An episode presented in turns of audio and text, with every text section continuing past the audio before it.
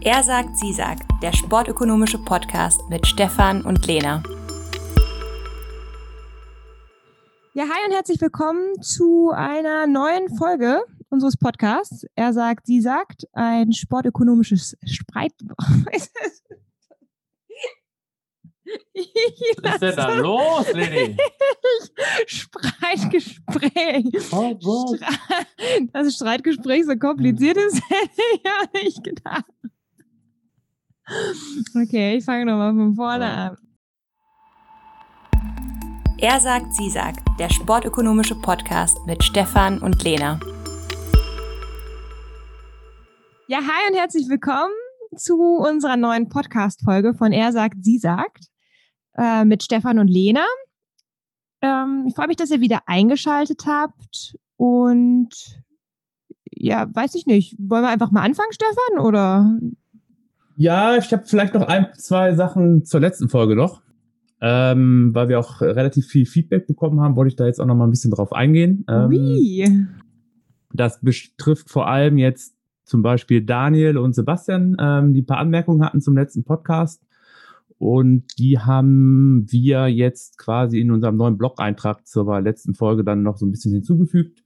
Also an alle, die da interessiert sind, gibt es dort auch noch ein paar extra Informationen, die wir im letzten Podcast so nicht besprochen haben. Und hoffentlich beantwortet das so ein bisschen die Fragen und Anmerkungen, die ihr dazu hattet. Genau, also für alle, die es wieder vergessen haben, unsere Adresse vom Blog, Stefan, kannst du die noch einmal sagen? Natürlich, die ist opium-fürs-volk.com. Jetzt kommt der, kommt der Shameless Plug schon ganz am Anfang und nicht am Ende, wie sonst. Aber Ja, ich war mir jetzt halt nicht ganz sicher, ob alle Leute auch immer bis zum Ende hören. Deshalb gab es diese kleinen Werbeblock jetzt schon am Anfang. Und dort findet ihr dann natürlich auch den Erziehungstipp zur letzten Folge noch. Der ist Oh. natürlich äh, etwas entgangen und der wurde schon kritisch angemerkt, unter anderem auch auf Twitter, dass der gefehlt hat. Und das stimmte natürlich und ähm, das versuchen wir dort dann auch ein bisschen zu korrigieren. na, ich kenne ihn noch gar nicht, muss ich vielleicht auch mal reinschauen. Das ist richtig. Ja, aber so viel zu unserer letzten Folge. Stürzen wir uns einfach ins neue Thema direkt, ne, Stefan? Ja, jetzt gerne. Also ich bin mit meinem Intro-Part durch und äh, für den heutigen Podcast haben wir uns überlegt, dass wir über äh, den Heimvorteil im Sport diskutieren wollen. Vor allem im Hinblick auch äh, auf die Corona-Pandemie, die ja dafür gesorgt hat, dass in vielen Stadien und Hallen keine Zuschauer zugelassen sind. Und das bringt uns natürlich in eine perfekte Situation, wo wir als Datenwissenschaftler, Datenanalysten Mhm. überprüfen können, ähm, wodurch denn der Heimvorteil überhaupt zustande kommt. Okay, ähm, du sagst jetzt ja Heimvorteil und Corona. Gibt es denn überhaupt einen Heimvorteil? Also ich meine, es wird ja immer von, von Fans groß behauptet, dass man zum Beispiel der BVB, dass die, dass die, die Kurve quasi das Team nach vorne peitscht. Kann man denn tatsächlich eine Tendenz in den Daten sehen, dass es einen Heimvorteil gibt? Ähm, ja, genau, das kann man. Also wir werden uns jetzt heute in unserer ja, Analyse, in unserem Podcast nur auf Fußball beziehen. Aber ich glaube, die Sachen, die wir hier besprechen, sind auch sportartübergreifend gültig, könnte ich mir vorstellen. Aber die meisten Studien, die wir jetzt besprechen werden und die Datenlage ist halt auch am, am besten im, im Fußball, so dass wir äh, uns jetzt heute quasi auf die Sportart konzentrieren. Und äh, wenn wir uns das zum Beispiel mal angucken im europäischen Fußball, dann sehen wir, dass Heimmannschaften im Schnitt einen Punktedurchschnitt haben von 1,61 Punkten Mhm. und Auswärtsmannschaften nur 1,11. Also ungefähr einen halben Punkt weniger äh, bekommen. Und das sind jetzt, weiß ich jetzt gar nicht, ich glaube 90.000 Spiele, sodass man davon ausgehen kann, dass dieser Effekt halt auch signifikant ist und auch nicht unbedingt darauf zurückzuführen ist, dass die Heimmannschaft tendenziell die spielstärkere Mannschaft ist vom Papier her. Also Ja. es scheint schon daher zu kommen, dass es einen Vorteil gibt, das Spiel zu Hause austragen zu dürfen. Ja, die Frage, wenn wir jetzt die Daten sehen, also dass, dass tatsächlich irgendwie ein höherer Heimvorteil da ist, also dass Teams tatsächlich irgendwie scheinbar mehr Punkte zu Hause holen, als sie auswärts holen. Die Frage, die sich dann ja stellt, ist, warum ist das so? Also wenn du jetzt Fans fragen würdest, und das sieht man halt auch tatsächlich in Studien, dann sagen sie dir, das liegt an uns. Also durch unseren Support äh, laufen unsere unsere Mitspieler, also, also läuft unsere Mannschaft schneller, schießt mehr Tore etc. Also sind einfach motivierter. Wir pushen die Mannschaft, die Heimmannschaft nach vorne. Wenn man dann aber beispielsweise mal bei, bei den Coaches nachfragt oder bei den Spielern selbst, und das sieht man auch in Studien, dann sagen die, hm, es könnte vielleicht eher andere Gründe geben. Also während die, die Fans noch gedacht haben, es liegt halt zu 60 Prozent an uns, dieser Heimvorteil, wenn man halt Coaches fragt oder, oder, oder Spieler selbst, dann sagen die, oh, es liegt eher daran, dass ich mit dem Platz vertraut bin. Also, dass ich zu Hause spiele, dass ich die Kabine kenne, etc.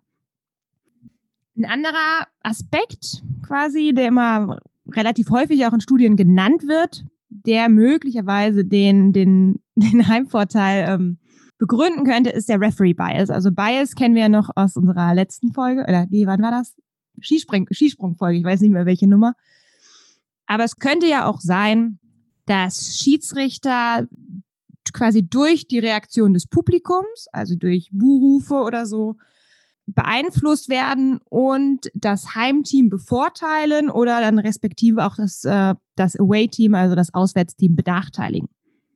Ja, da hast du jetzt einige Punkte schon genannt. Also ähm, und ähm, was wir jetzt halt ein bisschen überprüfen wollen jetzt im Laufe der Folge, inwieweit diese Erklärungsansätze tatsächlich eine Rolle beim Heimvorteil spielen.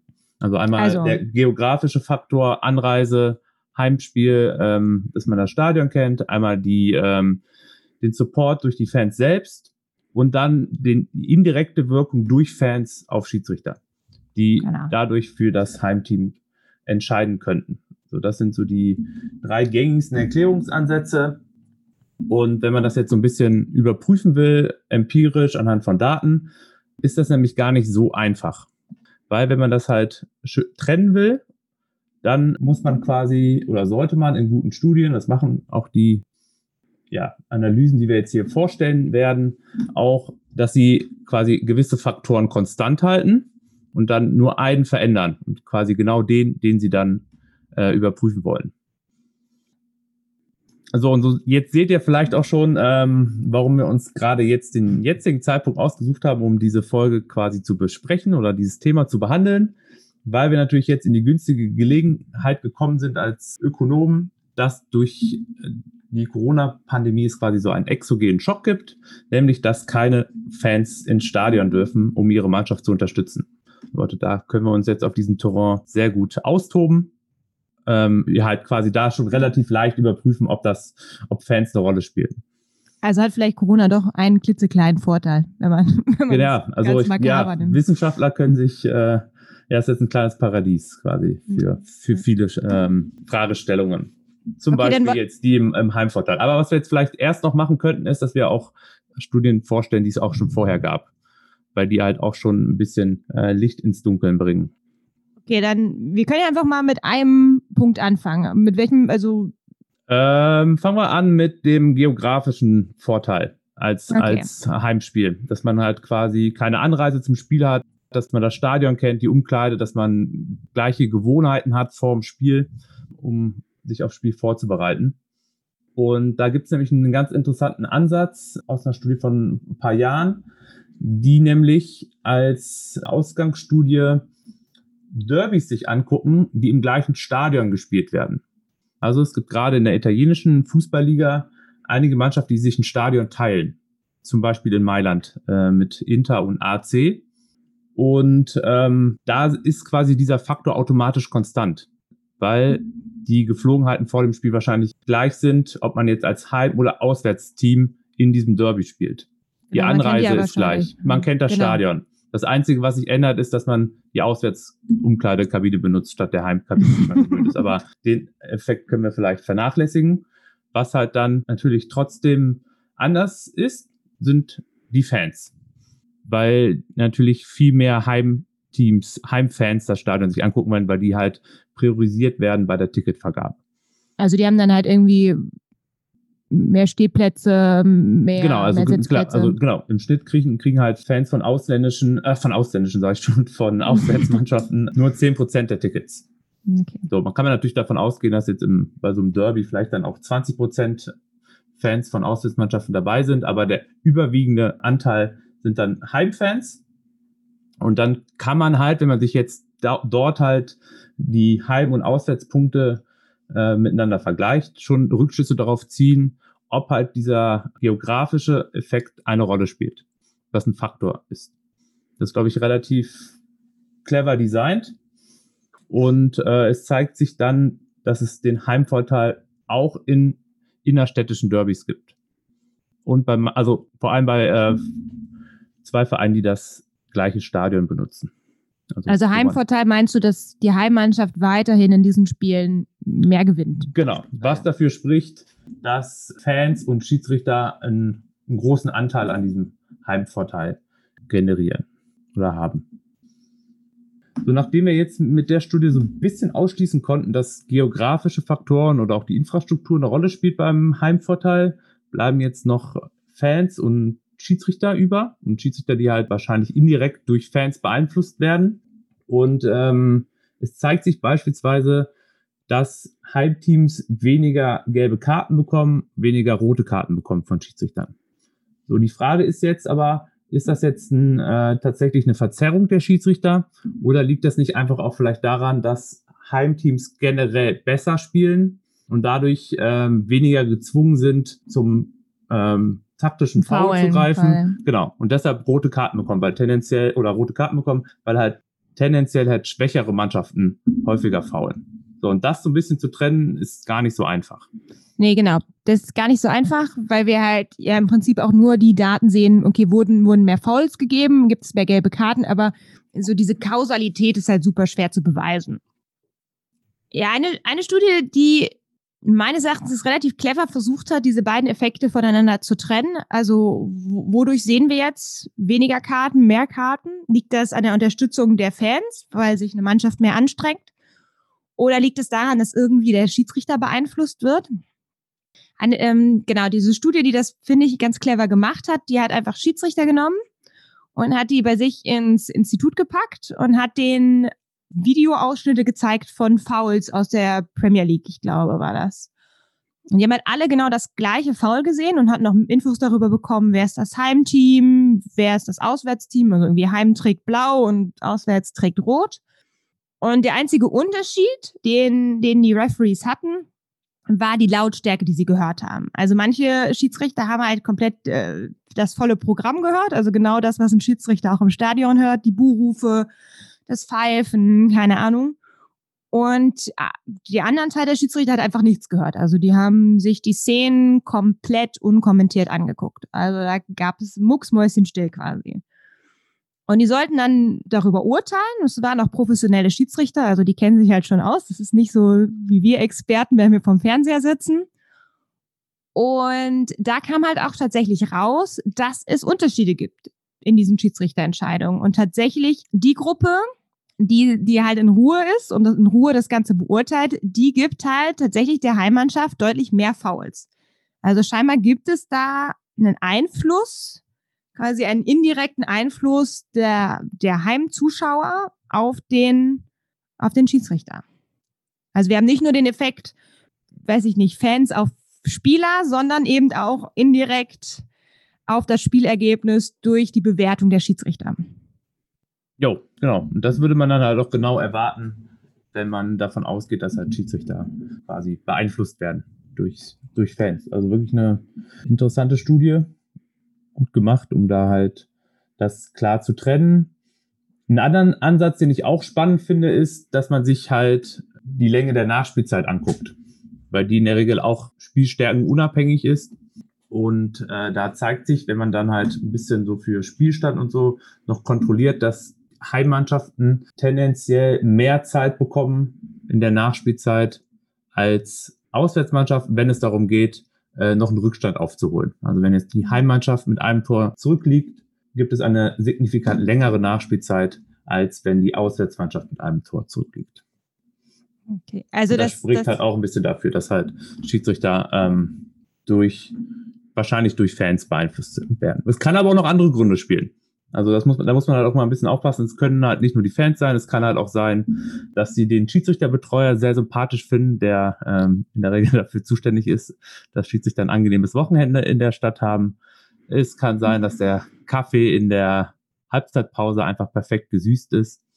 Und dass sie deshalb quasi so einen kleinen. Ja, das würde dich beeinflussen. Hat. Ja, genau, aber es, deshalb muss man manchmal ein bisschen aufpassen, dass man da nicht zu sehr auf kausale Zusammenhänge schließt, sondern dass wir jetzt beobachten wir eine Korrelation und wir vermuten, dass es halt an Fans liegt. Aber kann halt auch noch andere ja. Gründe haben. Das wollte ich so ein bisschen. Ja, es gibt dann auch noch gehen, so. Dass man da halt so auch ein bisschen kritisch noch mit umgeht. Ja, ja. Also, okay, also der Referee Bias scheint auf jeden Fall eine Wirkung des, des Heimvorteils zu sein oder eine, ein Grund für den Heimvorteil. Aber es ist natürlich auch nicht alles. Also wir können ja auch nicht ausschließen oder wir wollen auch gar nicht ausschließen, dass immer noch die Unterstützung der Fans auf die Spieler super wichtig ist. Wie du gerade gesagt hast, mit Kausalität und Korrelation muss man sowieso aufpassen.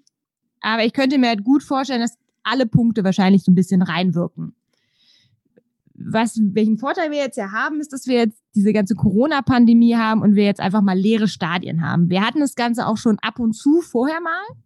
Also es gab manchmal Spiele, die waren halt quasi schon ohne, ohne Corona-Geisterspiele, weil Mannschaften Strafen aufgedrückt bekommen haben. Also gerade Vereine oftmals durch, durch Fans oder Fan Fehlverhalten von Fans.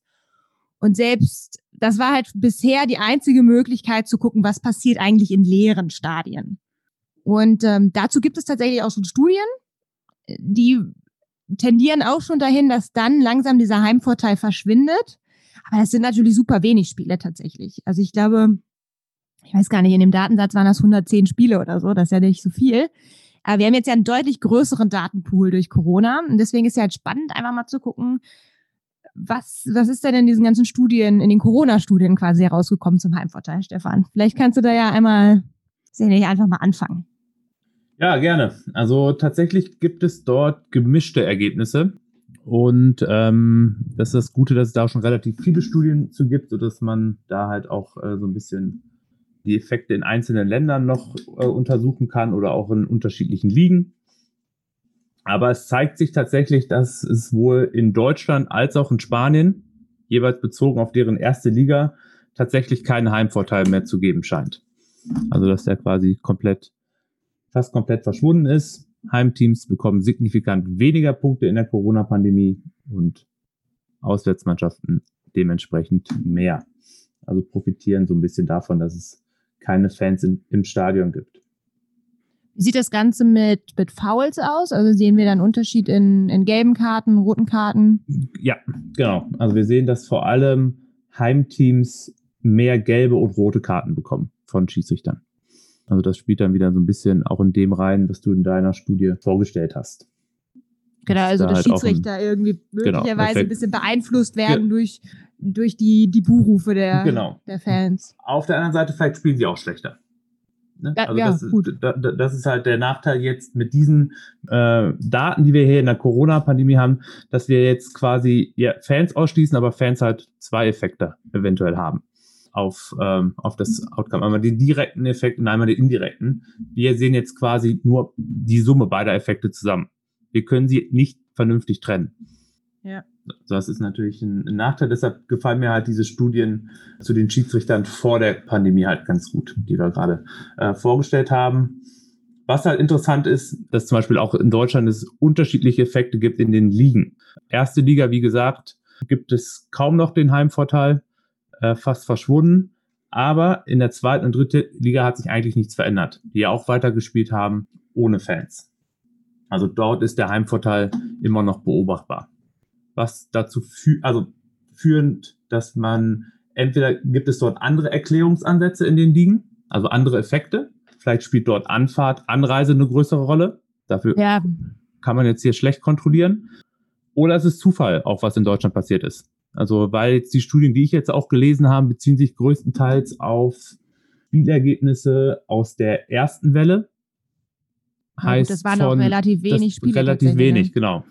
Ähm, deshalb freue ich mich jetzt auf eine Bachelorarbeit, die ich jetzt demnächst auch betreuen darf. Und der guckt sich nämlich dann quasi, hoffentlich macht er das, ähm, werde ich ihn zumindest zu verdonnern, äh, dann auch alle Spiele noch an. Also die Preprints, die Studien, die bis jetzt veröffentlicht sind, ähm, ja, sind halt, äh, nutzen halt eher die Daten aus der letzten Saison. Ja. So, da müsste man halt nochmal gucken, ob es, ob das jetzt immer noch so ist, wie gesagt, in anderen Ligen, auch äh, ersten Ligen, gibt es diesen Heimvorteil auch immer noch. Beispielsweise in England oder Frankreich. Ja, es kann jetzt natürlich auch sein, ähm, gerade Deutschland hat ja relativ früh wieder angefangen mit, äh, mit der Liga und dem Ligabetrieb nach der ersten Welle. Ich weiß jetzt gerade gar nicht, wie das in Spanien war. England war ja deutlich später, also vielleicht war, war am Anfang auch ein bisschen Unsicherheit, die war noch nicht wieder richtig im Training. Ja, genau. Oder das was können ja alles noch, wichtige Faktoren sein ja, können. Genau, glaube ich auch. Äh, Regeländerungen können eine Rolle spielen. Wir haben jetzt mittlerweile fünf Auswechslungen statt drei. Vielleicht begünstigt das auch Auswärtsmannschaften.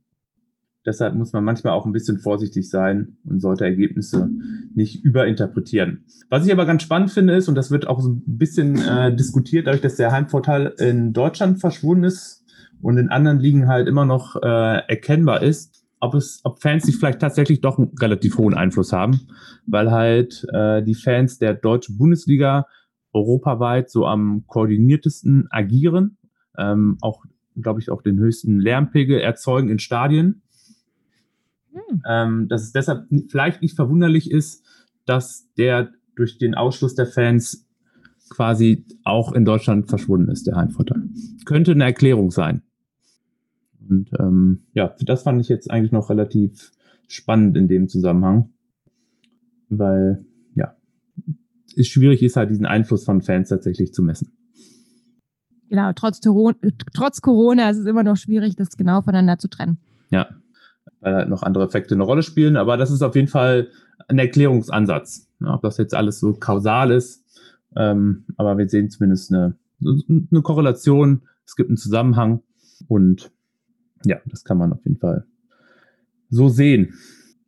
Und wenn man das dann jetzt zum Beispiel auf die zweite oder dritte Liga überträgt, die halt weniger professionell sind, spielt vielleicht die Anreise eine größere Rolle. Vielleicht sind einfach die Plätze dort in einem schlechteren Zustand. Und äh, deshalb dominiert dort noch der Heimvorteil. Ja, vielleicht ist ja auch einfach, also wir sehen ja sowieso über die letzten Jahre und Jahrzehnte, dass der Heimvorteil immer mehr abgenommen hat. Mit steigender ja. Professionalität sinkt der Heimvorteil. Auch die Studie äh, zu den Schiedsrichtern hat festgestellt, je professioneller und je mehr Erfahrung die Schiedsrichter hatten, desto besser haben sie auch gewertet, in Anführungsstrichen. Ja. Also desto kleiner war die Verzerrung gut, Schiedsrichter pfeifen auch überall, aber, ja, aber grundsätzlich äh, würde ich jetzt schon argumentieren, dass mit steigender Professionalität eben dieser Heimvorteil sowieso verschwindet. Das heißt, wir haben vielleicht auch einfach einen höheren Faktor sowieso schon in, in den unteren Ligen gehabt, der eben sich in vielen Dingen manifestiert. Vielleicht nicht notwendigerweise nur im, in der Unterstützung der Fans, sondern eben halt das gerade diese Reisen von A nach B, also wenn ihr jetzt Erzgebirge Aue nach Kiel fährt, der ist schon ein Stückchen und Bayern darf da vielleicht noch bis, bis Hamburg fliegen. Ja. Aber Erzgebirge darf da bestimmt äh, die gesamte Strecke auf der Autobahn verbringen. Ja, genau. Und vorher sind sie vielleicht auch mit dem Zug gefahren oder einen Tag vorher schon angereist. Und das ist jetzt nicht mehr möglich durch ähm, Corona. Ins wunderschöne Kiel, oder? Ja, da will man natürlich eigentlich äh, seine kompletten Ferien auch verbringen. Das ist natürlich klar. Da bin ich vielleicht auch ein bisschen biased. Ja. Ja, genau, du sprichst ja jetzt auch die Professionalisierung an. Wenn man da zum Beispiel auch an den Video Assistant Web, äh, Review denkt, dass es natürlich auch eine Rolle spielen kann beim Heimvorteil, weil halt krasse Fehlentscheidungen, die, wenn wir jetzt so die Theorie dieses Podcasts dann aufgreifen, eher pro Heimteam ausfallen, dass die natürlich jetzt eventuell durch den ähm, Videoschiedsrichter negiert werden. Also man würde da jetzt auch erwarten, dass weniger Fehlentscheidungen zugunsten der Heimteams ausfallen. Das ist also im Endeffekt spielt der, sollte der Videoschiedsrichter pro Auswärtsteam nicht agieren, aber es sollte ihm helfen. Ja, gut, aber weil das wenig, weil, Genau, ja, weil sie weniger benachteiligt Also ich weiß jetzt nicht, wie signifikant das Ganze ist oder wie aussagekräftig das ist, aber ich habe jetzt in der Recherche einen Paper gefunden aus der äh, Chinesisch, chinesischen Super League, äh, die, äh, die sich halt angeguckt haben, auch ein bisschen den Effekt vom Videoschiedsrichter auf auf den Heimvorteil und die stellen halt auch fest, dass durch den Videoschiedsrichter der Heimvorteil auch sinkt. Ja. Weil ja, da eben ich. Fouls etc. anders gewertet werden. Ja, genau, das hätte ich jetzt auch so erwartet. Aber wie professionell jetzt die chinesische Super League ist, das ist dann auch nochmal eine andere Frage. Das kann ich nicht beurteilen. Ja. Ein Punkt, den ich jetzt noch erwähnen wollte zum Schluss, der auch manchmal genannt wird, warum es einen Heim Heimeffekt geben könnte, also ein Heimvorteil, ist so ein bisschen so der Testosteron-Effekt, so ein bisschen aus der Tierwelt, so animalistisch. Also quasi sind Fußballspieler jetzt in dem Beispiel auch ein bisschen territorial veranlagt und versuchen halt ihr Territorium zu beschützen. Und ich weiß gar nicht, aus welchem Jahr die Studie kam, aber irgendwer hatte sich jetzt mal die Mühe gemacht und hatte mal die Testosteron-Levels geprüft von Heimmannschaften, Auswärtsmannschaften und verglichen dann auch immer, also immer der gleiche Pool, Heimmannschaft, Auswärtsmannschaft waren immer die gleichen, also haben wir halt gewechselt und so äh, und Training. Also wir hatten halt quasi für die gleiche Mannschaft Daten, Testosteronlevels fürs Training, Testosteronlevel für Auswärtsspiele und Testosteronlevel für, für Heimspiele. Und da hat man tatsächlich festgestellt, dass bei Heimspielen, und die Messung erfolgte auch vorm Spiel, also dass bei Heimspielen tatsächlich das Testosteronlevel höher war. Vor allem, vor allem bei Torwarten. Aber die müssen ja auch zwei Sachen behüten, quasi. Also nicht nur, nicht nur den Platz, sondern auch noch das Tor. Also es könnte auch noch ein Grund sein. Also ein bisschen an, bisschen mehr aus der Tierwelt quasi, warum es einen Heimvorteil geben könnte. Ja, ja das finde ich einen interessanten Ansatz auf jeden Fall. Und führt mich natürlich dann auch direkt zu meinem Erziehungstipp für, für heute.